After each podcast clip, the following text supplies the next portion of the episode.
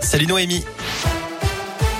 Salut Cyril, salut à tous. On s'intéresse d'abord au trafic dans l'agglomération lyonnaise. Pour l'instant, tout va bien.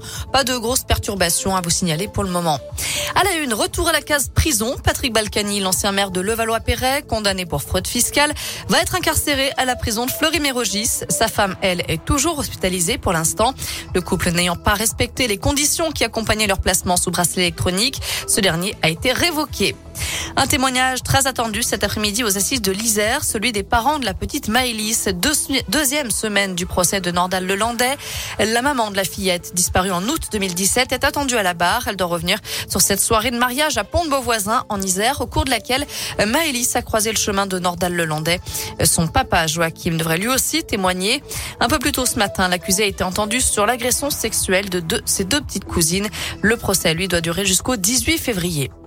Que s'est-il passé le 20 octobre dernier sur un vol Lyon-Nantes Selon Presse Océan, l'avion de la compagnie Hop, filiale d'Air France, volait tellement bas qu'il aurait pu se cracher, ce qui a déclenché une alarme. Deux enquêtes sont ouvertes. Il s'agirait d'une erreur de pilotage. Emmanuel Vargon en visite dans l'Ain aujourd'hui. La ministre déléguée chargée du logement doit se rendre dans le pays de Gex pour parler construction de logement, alors qu'un rapport de la Fondation Abbé Pierre rendu public la semaine dernière qualifiait ce secteur de parent pauvre du quinquennat Macron. La ministre parlera aussi de la requalification des friches grâce au plan France Relance. Dans le reste de l'actu en France, près de la moitié des enfants de 0 à 2 ans utilisent Internet. C'est ce que révèle une étude de l'Institut Ipsos. Le confinement et le télétravail nous poussent à passer de plus en plus de temps face aux écrans. 44% des parents, 53% des enfants déclarent que leur consommation d'écran a augmenté. Et les tout petits n'échappent pas à la règle. 43% des 0 à 2 ans utilisent Internet, notamment pour regarder des vidéos, alors que les autorités préconisent d'éviter tout écran avant l'âge de 3 ans. Après Orpea, c'est un autre groupe de maisons de retraite qui est accusé de maltraitance, le groupe Corian.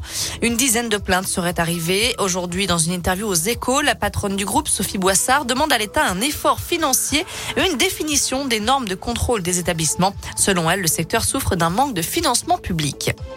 À l'étranger, les obsèques du petit Ryan au Maroc, ce garçon de 5 ans resté bloqué 5 jours dans un puits, doivent être célébrés aujourd'hui.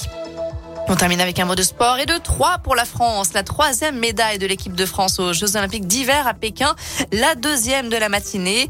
Encore une fois, c'est de l'argent avec la deuxième place d'Anaïs Chevalier-Boucher sur le 15 km individuel en biathlon.